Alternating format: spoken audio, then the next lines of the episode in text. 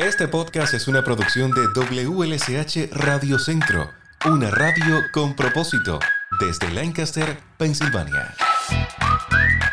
Hello, welcome to Trip Conversations. Our names are Brianna and Andrea, and we're public health majors at Franklin Marshall College. Today we are joined by Jacqueline Fisher, the Executive Director of the Spanish American Civic Association, also known as SACA. SACA is a nonprofit here in Lancaster that offers many services related to drug and alcohol use and treatment, mental health services, community meals, educational programs, and more. And today we will be speaking to Jackie about the topic of drug and alcohol use and treatment, the disparities associated with it, and offer some services that may be beneficial to those who are struggling with a substance use disorder. So, to start, could you introduce yourself and tell us a bit about what you do at SACA? Absolutely. My name is Jacqueline Fisher. I'm the executive director of SACA. Main concentration is in the substance use and mental health um, fields. Been with the agency over 15 years and been in the field for over 30 um, with both an undergrad and a graduate degree. I'm mm-hmm. trying to combat this disease from every angle I can. As we know, most people with substance use disorder have a co occurring disorder of mental health. So. Right. Um, we do know that Latinos are the fastest growing ethnic group in the United States growing 23, growing about 23% in the years of 2010 and 2020. So can, let's talk about Hispanic community start off. In Lancaster specifically, around 40% of population are Hispanics or Latinos, making them the second largest group in Lancaster. In the city of Lancaster, nearly two of every five city residents identify their ethnicity to Mexico, Puerto Rico, Cuban, and other Latin American countries. Since the Hispanic population has grown dramatically both nationally and in Lancaster, it's important that we focus on how these communities are affected by drug and alcohol use and how these effects may differ by other racial groups. We also noted that substance use is an increasing issue for many Hispanic communities, particularly in cities like Philly, Los Angeles, Houston, New York, and Miami. And even within the Hispanic community, there are disparities, with Mexican American and Puerto Rican men having higher rates of alcohol abuse in comparison with other Hispanic ethnicities. So we thought that we could ask you a little bit about these disparities we found. Our first question is As Executive Director of the Drug and Alcohol Center here at SACA, what are your thoughts on alcohol use in Latino communities? Well, um, it is. There are high extremes of drug, um, alcohol use. The Mexican population, in particular, drink um, at a higher rate because they're undocumented and work in fields. Not because, but in correlation with that stressor of being undocumented, working in fields mm-hmm. daily, they tend to have the highest rate of alcohol as the primary use. Secondary for the Puerto Rican race is uh, alcohol in combination with heroin, um, and for black men, it's it's cocaine. Have you noticed this, Have you noticed the disparities in substance use at all in your work? Very much so. Um, we focus, our target population is on the Hispanic population. However, we pride ourselves on being diverse, so we treat everyone and anyone that presents. Um, the, the disparities are mostly that the treatment options are limited to those of the Hispanic race due to linguistic, uh, you know, challenges. Um, a lot of agencies, I find they um, they present that they're diverse and uh, maybe bilingual or multilingual. However, they their population of staff does not represent this diversity or linguistic challenge. So um, the services we offer are very much in need due to that. What is the impact of cultural differences, access to substance, and stigma in the different communities of the disparity? Well, as I just stated, a lot of places don't represent the cultures the people that are presenting for treatment. You know, um, people are more apt to be open and comfortable when speaking with. And this isn't saying that this is a finite line. You have to speak to someone that's Hispanic if you're if you are, or black if you are, or white if you are. It's just that there are cultural differences in the upbringing of these races that connect better with someone that is like minded. Great. We also learned that there are differences in rates of substance use among age groups and sexes.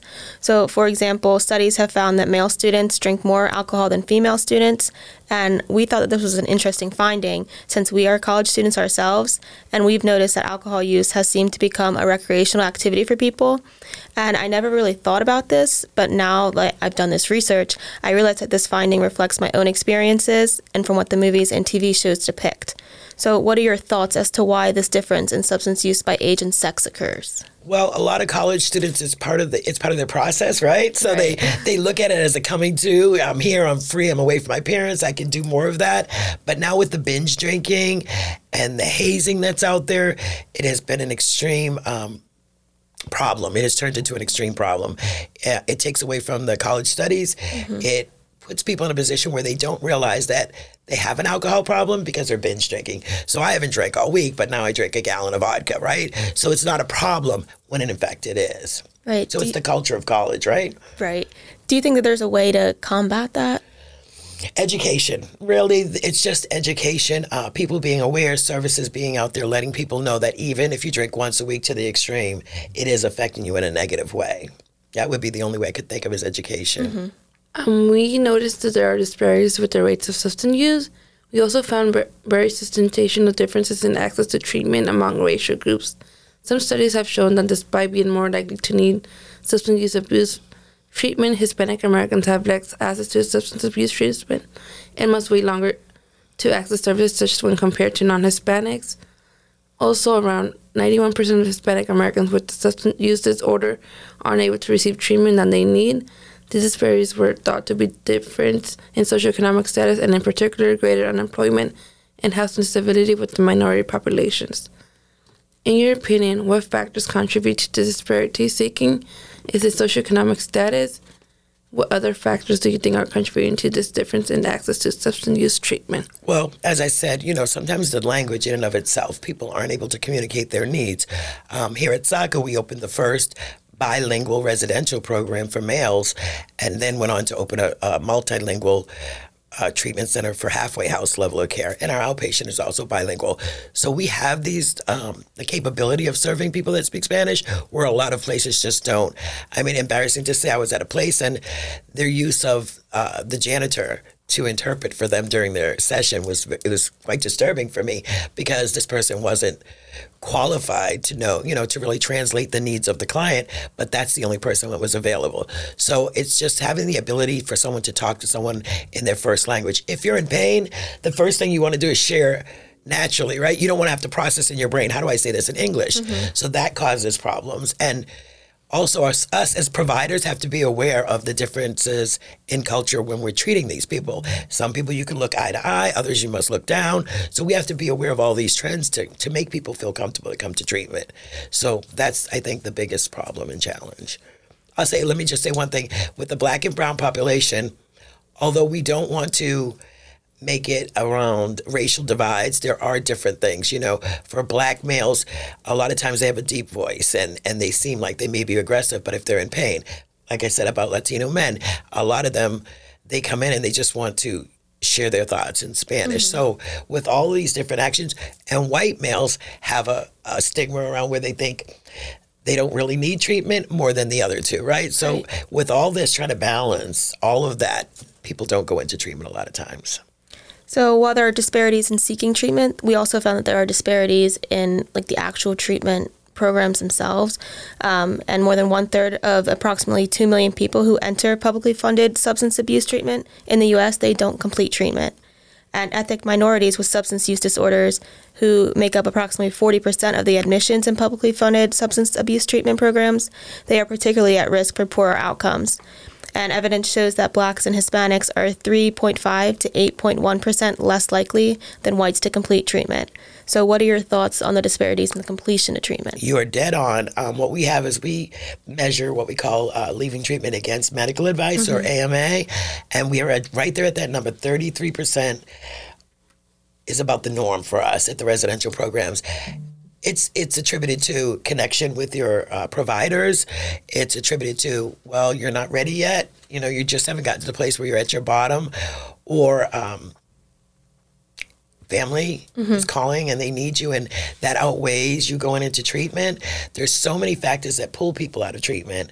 Um, it's better that they go and come back when they're ready and they're fully surrendered, so they can receive everything we're giving them. It's been suggested that the Affordable Care Act could reduce financial barriers to treatment for minorities, but further steps such as increased Medicare funding for residential treatment and better culture training for providers would probably would most likely increase the likelihood of completing treatment and increase treatment providers' cultural competence. Would increasing Medicaid funding have a positive impact?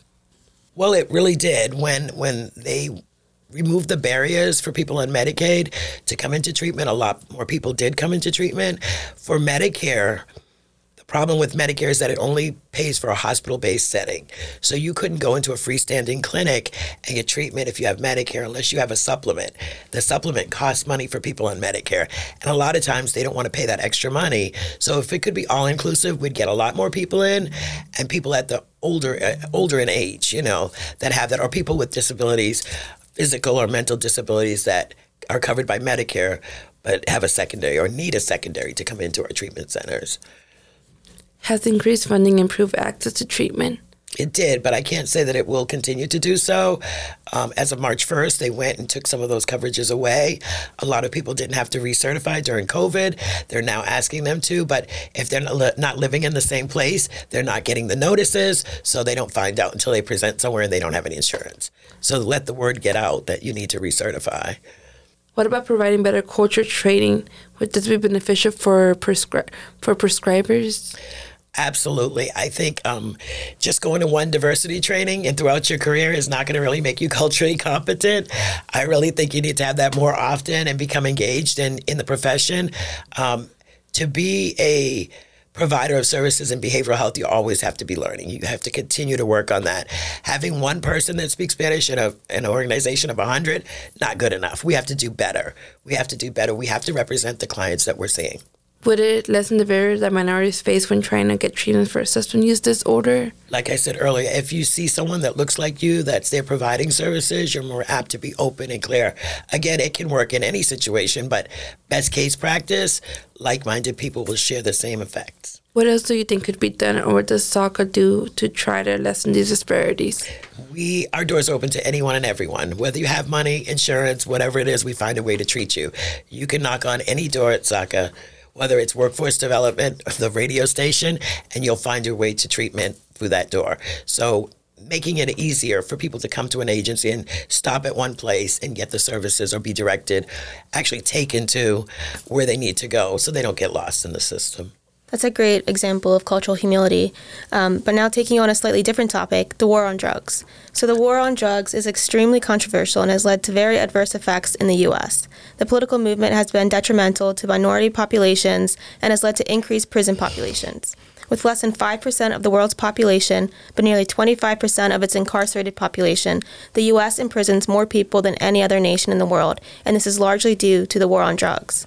More than 50% of people in federal prisons are incarcerated for drug law violations, and these misguided dr- drug laws and harsh sentencing requirements have produced profoundly unequal outcomes for people of color. Black, black and Hispanic people are far more likely to be criminalized than white people.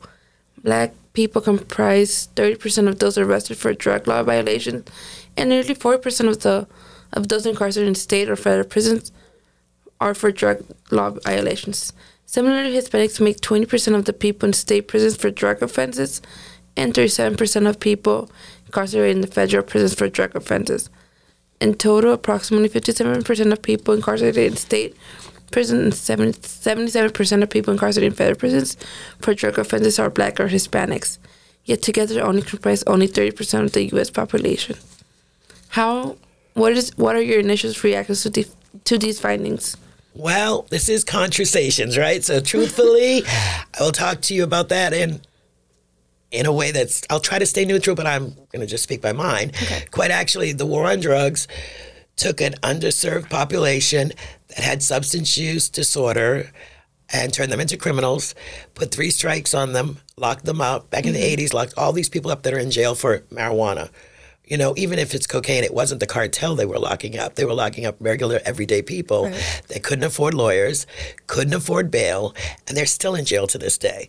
So, um, not to, you know, down the judicial system, but we need system, excuse me, but we need reform where people get treatment instead of jail it's the only way to make a change. And, and looking at the people that are incarcerated and looking at what their charges were and maybe rethinking that and giving them a chance to come out, get treatment, and get started again. And from your knowledge, what was the goal of the war on drugs? And has it been beneficial at all? I don't think the war on drugs turned out the way it was supposed to.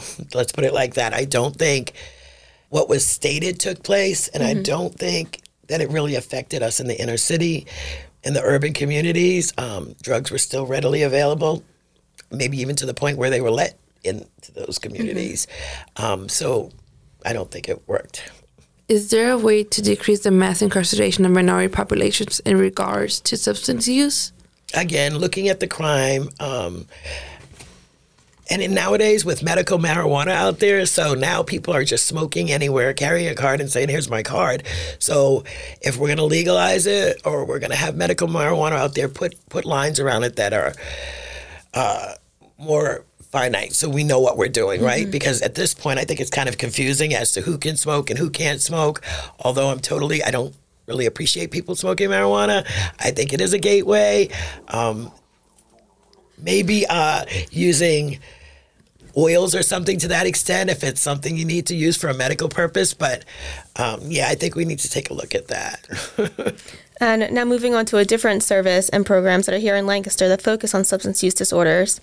Um, through one of my courses at F&M, I was taught by the Lancaster County Chief Judge and learned in-depth information about substance use disorders, drug policy, and the Lancaster Drug Court program. Um, I was able to attend drug court sessions. I experienced drug court team meetings and was even able to interview one of the participants. Um, this treatment court targets offenders who are high risk and high needs through its evaluation process and provides the participant an opportunity to pursue treatment for their substance use disorder while simultaneously addressing associated legal problems. Um, successful completion of this program, including the payments of fines, costs, and restitution, can lead to a reduction or termination of any remaining charges. And then once accepted, program participants have frequent contact with the judge, probation officers, treatment providers, and the drug court team. Um, it involves minimum time commitment of 12 months to complete the four phases, followed by a period of aftercare. And if the participant is accepted into the adult drug court program, then they will be expected to participate in and complete numerous activities, which typically include AA and NA meetings or approved alternatives such as Al Anon, group and individual therapy, weekly court appearances, community service, probation, and random drug testing. So I know that was a lot of information, but what are your initial thoughts on the Lancaster Drug Court program? Have you heard about it? Absolutely. We, we have a lot of clients that go through that program. I think it's a wonderful program. They're starting to place them in other uh, cities and counties mm-hmm. as well. I think it's great. Sometimes when you have a substance use disorder, you're not really ready to change, right. but with the addition of the responsibility and accountability through drug court, mm-hmm. you're thrust into a situation where you need to make those changes. And sometimes that alone will help you to stay in treatment when we talk mm-hmm. about people leaving early because they know it, the alternative is going back to jail. Yes. So this gives them an opportunity to get treatment, go back out into the world and and have the extra support of probation, parole, mm-hmm. instead of them looking at them as the as the enemy, right? So now they're their support team to help egg them along in the process. Do you think it's a good idea to combine legal aspects and treatment of substance use disorder, or could this disrupt the person's course of reco- recovery? No, um, sometimes we need that extra. Mm-hmm. As I just said, we need that. Lot, people don't just wake up one morning and say, "I'm going to go to treatment." I have a tr- I have a problem. There's a mitigating factor that leads them into treatment, and in this case, if it is being in jail and getting out early and satisfying all of that in one year, it's a lot better than doing three or four years in jail. Mm-hmm if one is not in the program such as a drug court, how can they find an Alcohol Anonymous or Narcotic Anonymous meetings? Oh, you can just look up Narcotics Anonymous or Alcoholics Anonymous and the meetings, their meetings every day. Since we are learning a lot about SACA through our current public health course, we know that SACA focuses a lot on mental health treatment, substance use disorder treatment, community meals education, in regards to the drug and alcohol use, SACA has four main programs that include Nuestra Clínica Residential, Nuestra Vida Recovery House, Nuestra Clínica Outpatients, and La Casa Halfway House. Can you tell us a bit about these drug and alcohol services SACA provides? Absolutely. So NCR was the first, and that's a short-term residential program. Um, it takes males 18 to geriatric. They're there anywhere from 30 to 90 days to focus um, in depthly in a medically monitored setting where they they live there. They um, go out to meetings during the week. They are in intensive group and individual therapy to work on their concerns. Um, then we have the halfway house, which would be the the less uh, lower level of care, where they come in and they do anywhere from sixty to ninety days, um, and that's to support their reentry into the pro into the society from the program. So they have three phases there. The first phase is more treatment. Second phase, you go out and look for work. And third phase is discharge planning, finding housing, and so forth. So when your treatment is over, you have somewhere to go. Uh, Nuestra Vida is the last one, and not always does everyone go there. That is just a living space that is safe and sober, where everyone there commits to going to meetings and not not using drugs or alcohol. And the outpatient clinic is open to anyone that presents themselves saying that I have a problem with, or I think I have a problem with drugs or alcohol. So they're all available to just by a phone call. Mm-hmm. Uh, you can call 717 293 4150 and get into any of those or, or all of those. So we also noticed that some of these are male only. Is there a particular reason for that? Well, we started off with males. Mm-hmm. Um, it is hard to get women to go into treatment. Their children, they don't want to leave their children. They don't want the courts to become involved and take their children, although that doesn't always happen that way. That's their concern. Uh, so the men seem to come in more. Does, does not negate the need for women treatment centers, and that is the next treatment center we're working on. We're going to do a needs assessment and see just what's needed and work a program around that. Great. And then if SACA services are full, where else can someone go for help?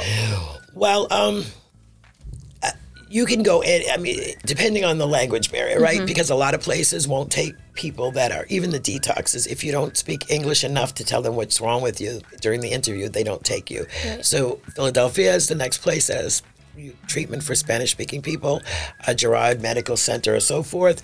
And again, if you call our, our main line at 717 293 4150, we will find someplace mm-hmm. for you um, through making the phone calls or connections you need. Okay, that was our last question that we had for you, Jackie. Thank you for taking the time to sit down with us and talk about several topics pertaining to drug and alcohol use. And thank you to everybody else who listened to our conversation today. We hope that you got something useful out of it, and we hope that you will leave us any feedback you may have. Have a great rest of your day. Thank you all very much.